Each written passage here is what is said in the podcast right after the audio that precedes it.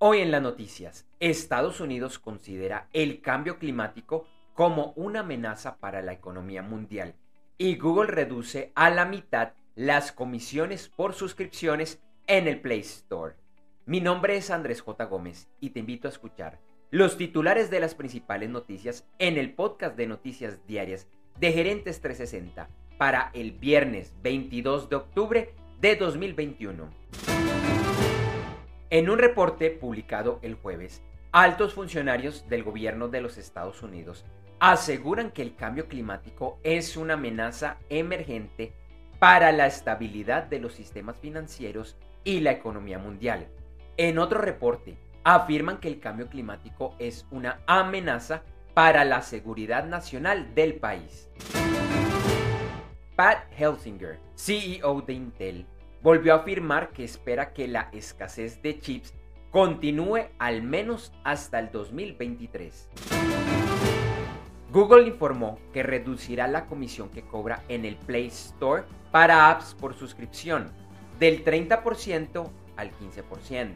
Para apps con compras únicas, la comisión seguirá siendo del 30%.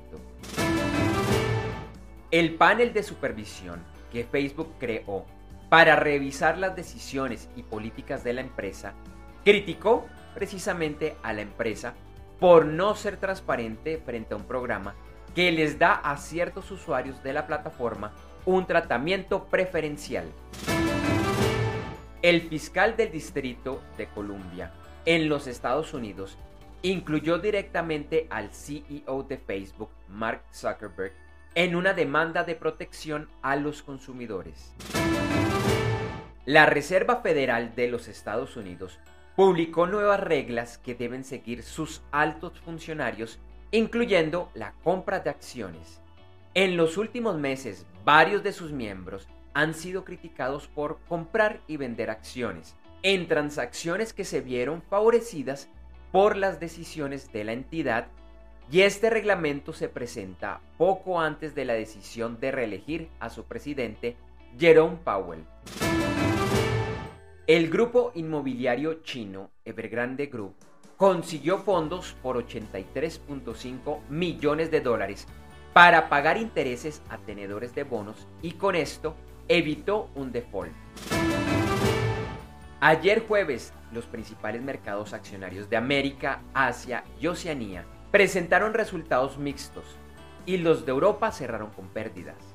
Hoy viernes, Asia y Oceanía otra vez cerraron con resultados mixtos y los de Europa iniciaban con ganancias. El premercado de los Estados Unidos iniciaba con resultados mixtos. El jueves el petróleo bajó y en el índice WTI se cotizó a 82.71 dólares por barril y en el Brent a 84.76 dólares por barril. El oro subió de precio y la onza se cotizaba a 1.783.70 dólares.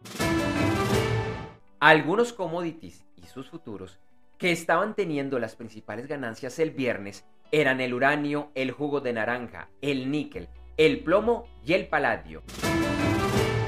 En criptomonedas, el Bitcoin redujo su cotización y el viernes rondaba los 63.200 dólares.